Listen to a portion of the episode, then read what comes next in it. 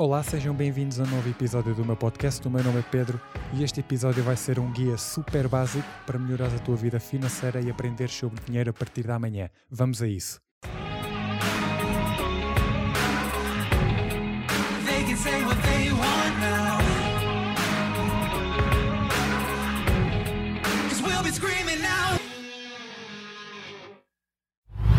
Então vamos lá. A primeira coisa a fazer é adquirir o hábito de pagares a ti próprio ou a ti própria. Este hábito resume-se basicamente a pagares em 10% daquilo que tu ganhas por mês e colocares de lado. Esse valor, seja ele 30 euros ou 70 euros, é o valor que tu te pagas por cada mês de trabalho e é a primeira coisa que tens de fazer quando recebes o teu ordenado antes de ires pagar as tuas despesas. Ou como os ricos costumam dizer, pagar-te a ti próprio antes de pagares aos outros. Claro que para um empregado o primeiro gasto será sempre os impostos e isso não se pode contrariar. Não importa o quanto ganhas por mês, tu consegues de certeza absoluta colocar todos os meses 10% de lado do teu dinheiro para pagares a ti próprio ou a ti própria, pois esse será o dinheiro que irás usar para investir mais tarde. O passo seguinte será aprender que os ricos não trabalham por dinheiro. Existem três tipos de rendimento e um deles é demasiado conhecido. Por que razão é que digo isto? Porque as pessoas conhecem tão bem e estão tão habituadas a esse, esse tipo de rendimento que acabam muitas das vezes encurraladas e com dificuldades em sair desse tal rendimento que não é assim tão bom quanto parece. Então, quais são os três tipos de rendimento? O primeiro rendimento é o, é o ordinário, chamado rendimento ordinário. É o mais conhecido e o mais amado pelos vistos. Aquele que todos lutam por e aquele que mais perigo oferece se não houver educação financeira. Por outras palavras, é o ordenado que recebemos todos os meses. Depois nós temos o rendimento de portfólio. Tudo isto inclui todo o tipo de lucros de operações em mercados financeiros e ou vendas de um produto ou serviço. Este tipo de rendimento é mais conhecido por capital gains ou em português ganhos capitais. Depois nós temos o cash flow. Isto significa receber dinheiro mensalmente ou não, depende, como por exemplo as rendas dos imóveis, dividendos de ações em empresas, dinheiro que flui basicamente para o teu bolso de maneira constante. Ativos e passivos, o que é que são e como são tão importantes? Agora vamos entender o que é que são ativos e passivos. Enquanto os ativos são fontes de re- de rendimento que colocam dinheiro no nosso bolso sem que seja necessário a nossa presença física para o receber, os passivos fazem o contrário. Eles vão retirando dinheiro do nosso bolso ao longo do tempo e muitos do- dos passivos vão perdendo o seu valor inicial. Por exemplo, de, de ativos, já temos as ações, temos os imóveis, temos negócios e exemplos de passivos. Nós temos casa própria, carro, telemóvel, televisão, eh, todo o tipo de subscrição. De um modo geral, os ricos não trabalham por dinheiro porque investem em ativos que lhes gerem rendimentos que podem ser mensais ou, trimestra- ou trimestrais, que é raro existir aqui na Europa, ou até mesmo anual, anuais. E utilizam os seus ativos para comprar e adquirir os seus passivos. Mas as coisas, atenção, as coisas não funcionam assim tão facilmente. Os ricos não colocam simplesmente o seu dinheiro a trabalhar por eles da noite para o dia. Agora vamos passar para capital gains ou cash flow. Na minha opinião, eu prefiro investir em cash flow, em investimentos que me gerem renda passiva, do que em ganhos capitais. Não por ser o melhor, porque não há melhor ou pior, mas por questões de preferência de ser mais fácil de gerir os impostos e de, de- do que se trabalhasse com, com mercados de, de ações, por exemplo. Para mim, investir em cash flow permite estar menos dependente dos meus ativos, e atenção, eu disse menos dependente, claro que tenho de estar dependente dos, dos meus ativos, mas por exemplo, caso eu, eu invista em imóveis, eu posso obter rendimentos mensais sem ter que ir lá pôr os pés todos os dias ou por todas as semanas, pois quem lá mora é que me pagará mensalmente uma renda. E eu posso estar, estar sempre em qualquer lugar despreocupado, entre aspas. Todos os ativos são bons, cabe até a ti escolheres o tipo de investimento que queres, que queres, eh, que queres receber. Explica-me então como é que funcionaria se eu quisesse investir em cash flow. De um modo geral, tu precisas de entender que, primeiro, antes de investir em eh, cash flow, eh, tu precisas de empreender, precisas de um empreendimento, precisas de um, de um pequeno negócio próprio para te gerar rendimentos mai- maiores do que um simples emprego, que é para depois, mais tarde, após tu reinvestires nesse tal de empreendimento, conseguires adquirir ativos que te gerem cash flow que é para depois tu teres, obteres ah, ativos a gerarem-te rendimentos ah, de forma constante. Parece fácil de entender, isto é fácil de entender, mas demora tempo, ok? É gratificante que se ajudares pessoas no- nesse, nesse, nesse percurso ainda mais é. Eh, Aprende-se através, pode-se aprender através de livros e com prática, muita prática, ok? Precisas de te relacionares com pessoas, precisas de investires o teu dinheiro para adquirir as habilidades, ok? Precisas de, talvez precises de comprar, de adquirir alguns cursos e o dinheiro que tu colocas de lado para pagar a ti próprio será para depois tu investires nesses tais cursos, nessas tais habilidades e nessa, nessa, nessa tal educação para, comprar, para investir no teu, no, teu pequeno, no teu pequeno negócio, no teu pequeno empreendimento. Vamos agora entender de modo geral como é que funcionam as dívidas e os empréstimos para investir em cash flow. Entender como funcionam as dívidas e os empréstimos pode ser muito útil para muitos dos investidores. Eu aprendi que mais importante do que o dinheiro para investir é as estratégias usadas para utilizar o dinheiro.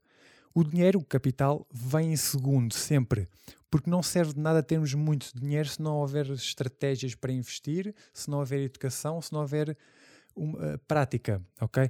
Por isso não vale, não vale nada ter muito dinheiro e investir à maluca se não houver estratégias bem definidas e planos, ok? Agora deves saber que existem dois, dois tipos de dívidas. Existem dívidas boas, entre aspas, e existem dívidas más. O que é que são dívidas boas? As dívidas boas são eh, usadas para investimentos, como por exemplo para investir numa propriedade. ok? Isto porque o, o próprio empréstimo está a ser usado para comprar um ativo e não um passivo, como por exemplo uma, uma casa própria.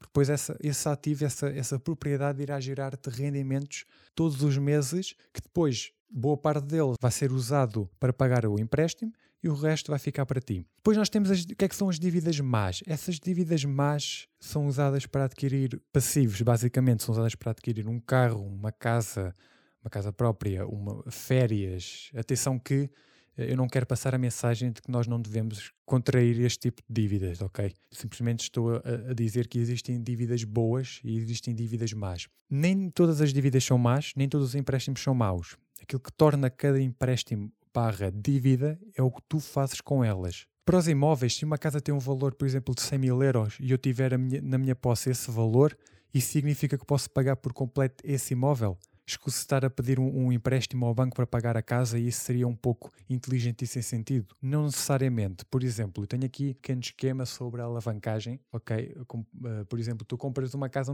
vamos- imaginar que tu compras uma casa por 10 mil euros e vendes depois, no ano seguinte, por 11 mil. Nem precisa sequer de remodelação. Tu compras, compras por 10 por 10 e vendes por 11 mil. Ou seja, tu ficas, ficas com, com mil euros de lucro.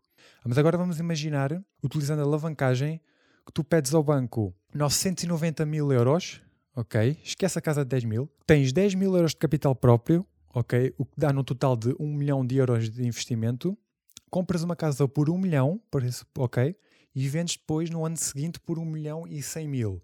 Esse 1 milhão e 100 mil subtraído por no- os 990 mil para o banco, esquecendo as taxas de juro, menos, quer dizer, até podemos pôr as taxas de juros, vamos imaginar que é 10 mil euros. Esses, 900, esses 1 milhão e 100 mil que tu recebeste desse imóvel, da venda desse imóvel, 990 são para o banco, menos os 10 mil de juro, menos os 10 mil de capital próprio, tu fica, sobra-te 90 mil euros.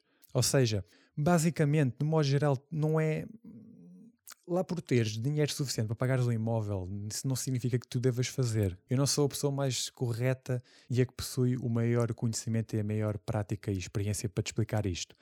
Mas acho que este exemplo dá para perceber muito bem que em 90% dos casos é sempre bom fazer um empréstimo porque assim tu consegues utilizar, porque existem estratégias eh, de investimento que tu pode, em que tu podes utilizar eh, um empréstimo e, e adquirir vários imóveis eh, ao mesmo tempo do que estar a simplesmente utilizar o teu próprio, o teu próprio capital próprio. Mas basicamente é assim que funciona a alavancagem. Eu utilizo, eu, aliás, eu pretendo utilizar e, e vejo eh, e aprendi que eh, utilizando a famosa técnica OPM, que é do Robert Kiyosaki, que significa Other People's Money, para pagar uma boa porcentagem dos meus ativos. E faço com, com meu e faço com que o meu ROI, o meu return on investment seja bastante mais alto do que se do que se eu fizesse do que se adquirisse esse tal imóvel por- com o meu através do meu do meu próprio dinheiro Ok, mas e, então como é que se paga o empréstimo? O empréstimo irá ser pago se for no caso de uma, de, de- de uma de uma aquisição de um imóvel através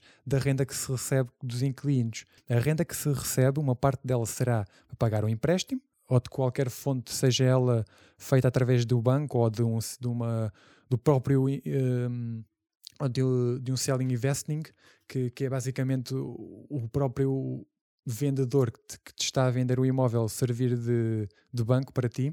E a outra parte será, é o lucro líquido, será para ti, fica para ti.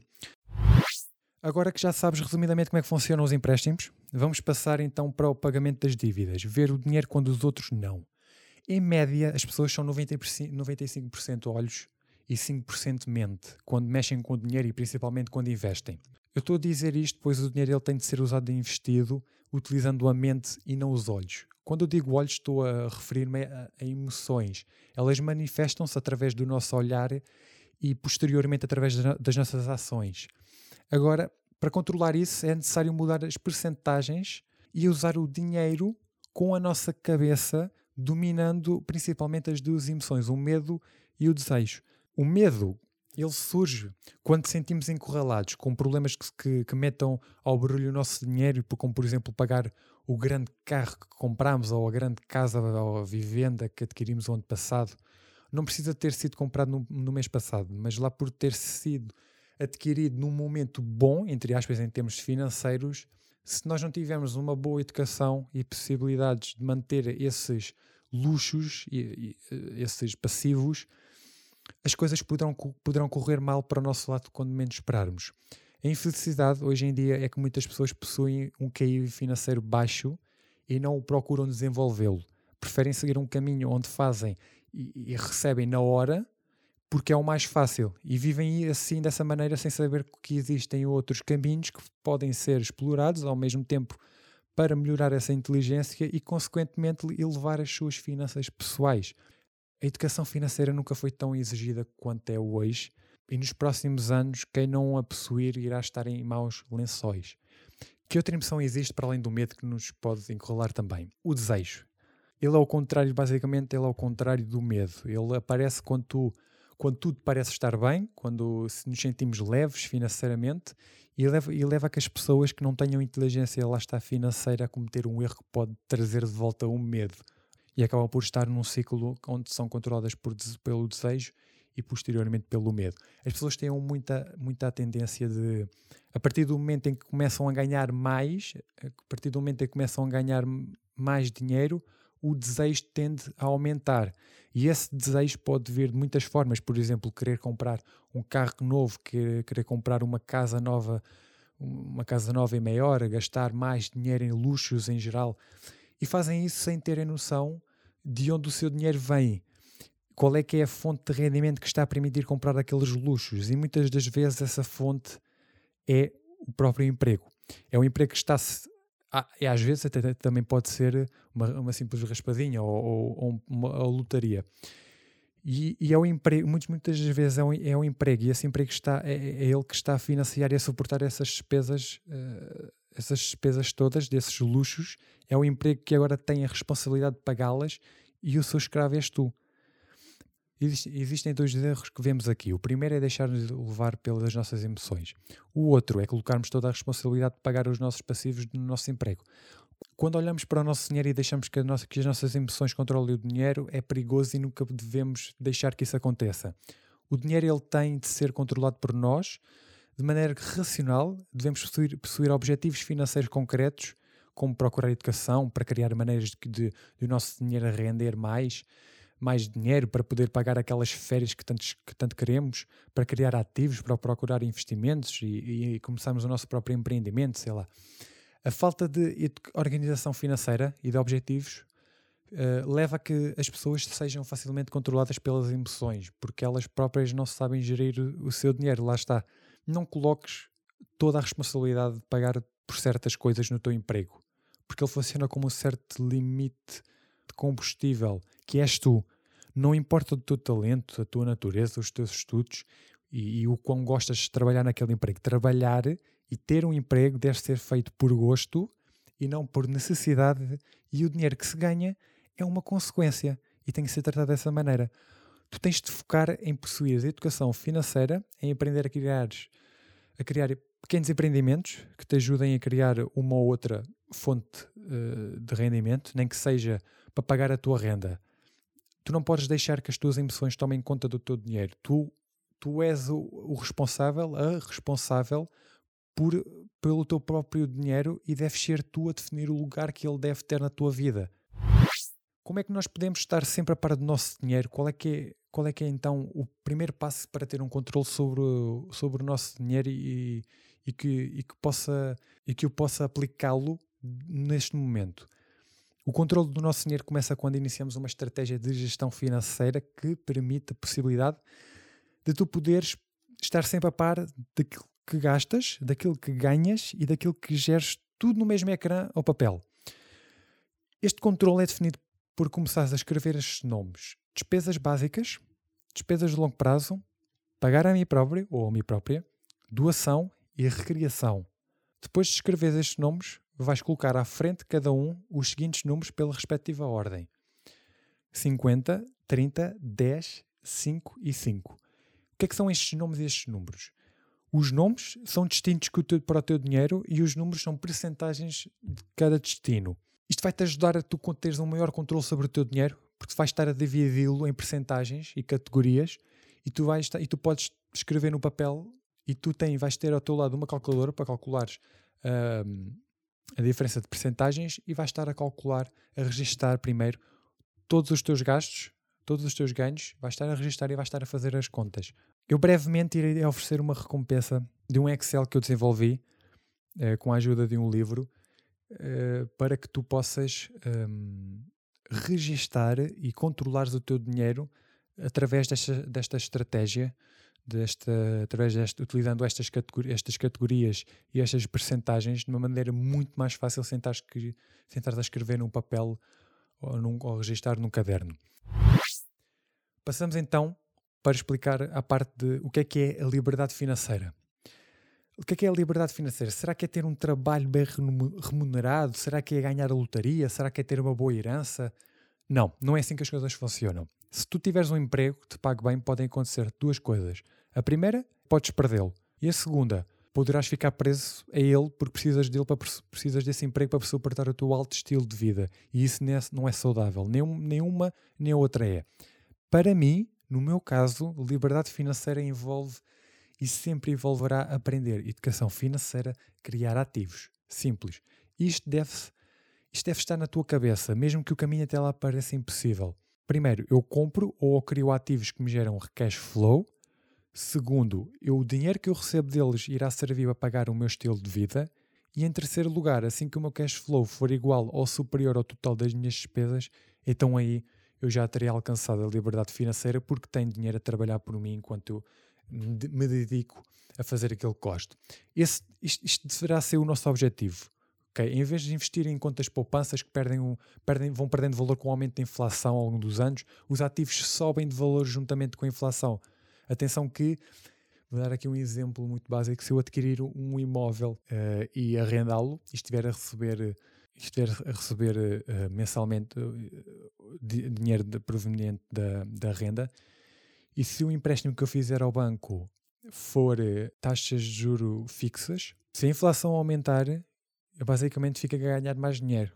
Porque a renda aumenta, a renda aumentando, como eu fico a ganhar, como eu fico a, a dever ao banco o mesmo valor acordado no início do empréstimo, porque as, as taxas de juros são fixas, não alteram, se fossem variáveis e alteravam, subiam, aumentavam juntamente com a inflação, como não aumentam, são, porque são fixas, eu fico a ganhar mais. Basicamente é isto. Tu deves fazer aquilo que tu gostas, aprender educação financeira e aproveitares o teu estilo de vida, ok? Aquilo que tu que sempre quiseste. Eu aprendo muito sobre educação financeira através de livros, vídeos, análises testemunhos, uh, eventos, perda de dinheiro, prática, experiência, etc. Eu já, já perdi algum dinheiro com, com coisas que não deram muito resultado e ainda irei perder mais, se Deus quiser, entre aspas, para ganhar bem no futuro. Uma pessoa que ganha por mês, sete, por exemplo, vamos imaginar 7 mil euros, 7.600 euros líquidos, pode, poderá ter perdido à volta de 87 mil euros ao longo da sua jornada para chegar onde chegou. Toda a gente quer ganhar 7 mil euros por mês, mas perder 80 mil seria uma aberração. Toda a gente quer, isto, toda a gente quer ganhar imenso dinheiro, mas se soubessem, uh, se todos os investidores que alcançaram liberdade financeira expusessem todas as suas perdas, todos os seus erros, acho que muita gente nem sequer começaria a investir. Toda a gente quer o céu, mas ninguém quer morrer, basicamente. O que é que eu preciso para atingir a liberdade financeira? Primeiro que tudo, procura fazer aquilo que tu gostas, depois aprende educação financeira e aplica o que aprendes na tua vida. Nunca sigas caminhos que, que, que aparentam ser fáceis e eficazes, foca-te sempre e aprende com erros, com os erros, através daquilo que praticas, investe em ti, em primeiro, e não tenhas pressa porque não tens nada a provar a ninguém ok? E ninguém quer saber. Vamos imaginar então, o que é que é investir em mim? O que é que tu deves fazer? Antes, eu, tinha, eu expliquei que tu, para criar ativos, precisas criar um empreendimento. Mas antes disso, tu precisas gerir o teu dinheiro, ok? Agora, dentro disso, vamos, eu disse que tu precisas de aplicar a regra do pagar a mim próprio para juntar dinheiro, porque esse dinheiro irá servir no futuro para, para tu investires eh, em, em investimentos, em, pequenos negócios, pequenos empreendimentos. Dentro disso, vamos imaginar que tu tens X dinheiro para investir, tens agora um bom, conseguiste juntar algum, uma boa quantidade de dinheiro e estás à procura de investimentos e de oportunidades para, para obteres uh, uma maior percentagem mensal, mensal para aumentares ainda mais esse dinheiro. O que é que tu deves fazer? Tens X dinheiro para investir consegui arranjar uma boa quantia de dinheiro, uma boa quantidade de dinheiro para investir, o que é que eu faço agora? Qual é o primeiro investimento que tu deves fazer? Sempre. Qual é o primeiro? Não importa a tua idade. Tu deves sempre investir em ti próprio, como é óbvio. Não interessa a tua idade, primeiro estás tu, ok? Como assim? Antes de ganhares dinheiro, antes de quereres eh, ganhar dinheiro através de investimentos, uh, seja eles através de cash flow ou de ganhos capitais, tu precisas de investir em educação, precisas de investir em cursos, tratar de ti em geral e não é colocares esse dinheiro em ações, imóveis ou, ou quer que seja antes de, de, te, de, de, te, de te educares e aprenderes educação financeira. Dinheiro sem educação financeira não é nada, não tem valor e não deves focar em descobrir aquele investimento que te vai fazer ficar rico ou rica da noite para o dia, porque isso não existe. Tu deves focar-te em primeiro em ti, ok? Aqui vai uma lista que eu tenho aqui do que é que tu poderás fazer para investires em ti. O que é que é investir em ti? Em primeiro lugar, tu vais utilizar a regra do pagar a mim próprio até juntares algum dinheiro. Se tiveres menos de 100 euros para investir nesse, nessa tal categoria, investe em livros e em educação, ok? Se tiveres 200 euros para investir, investe nisto. 100 euros para equipamentos para fazer exercício físico em casa, 80 euros em livros de desenvolvimento pessoal e educação financeira, etc. E 20 euros em produtos de cuidado pessoal. Se já tiveres 500 euros para investir, divide esse dinheiro da seguinte forma e investe nisto. Vais investir 170 euros em boa roupa, roupa em geral, não, não, não compres uh, só camisolas ou casacos, compra roupa em geral. Vais investir 50 euros em, em produtos de cuidado, para cuidado barra beleza pessoal. Vais investir 80 euros em livros de educação financeira, de, de, de desenvolvimento pessoal, liderança. Depois vais pegar em 100 euros e vais comprar materiais para fazer, para fazer exercício físico em casa e por fim os últimos 100 euros serão para convenções, seminários, workshops, eventos, cursos online, etc. Se já tiveres 700 euros, vais investir nisto. Vais investir 180 euros para te vestires bem, ok? Novamente em roupa e compra, podes comprar até um bom perfume.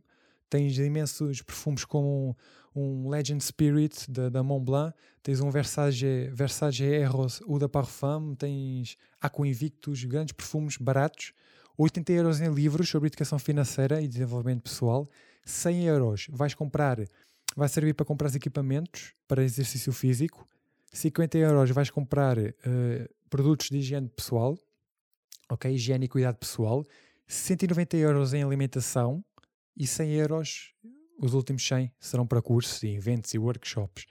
Caso tu tenhas mais de 700 euros, investe os 700, esses 700 no que referi acima e guardas o resto. É isto que tens de fazer, não é colocares todo o teu dinheiro em algo que não conheces nem sabes nada sobre. Investir em ti é e será sempre o teu primeiro passo, tanto para começares a aprender educação financeira, sobre dinheiro, sobre desenvolvimento pessoal, sobre investimentos, em ti, ok? Arranja-te, compra uns bons livros, trata de ti, compra uma boa roupa e começa amanhã uma nova jornada para o resto da tua vida. Isto pode não ser muito, mas quando eu comecei não tive ninguém que me pudesse ajudar a começar Uh, mas tenho a certeza de que com este pequeno guia tu irás obter, obter bons resultados a longo prazo e a médio prazo também. Desde que nunca abdiques, claro, de aprender educação financeira e de procurares fazeres aquilo que tu mais gostas, pois isso será para, será para a vida. Obrigado por teres assistido este episódio. Não te esqueças de partilhar com os teus amigos se este episódio te impactou ou se conheces alguém que esteja a passar por uma fase menos boa na, sua, na, na, na vida dela e que precise de de alguma motivação extra e de, de algo que possa aplicar na sua vida uh, já amanhã. Não te esqueças de ouvir, de ouvir os meus episódios anteriores e partilha também o podcast porque ajudas muito. Obrigado e até breve.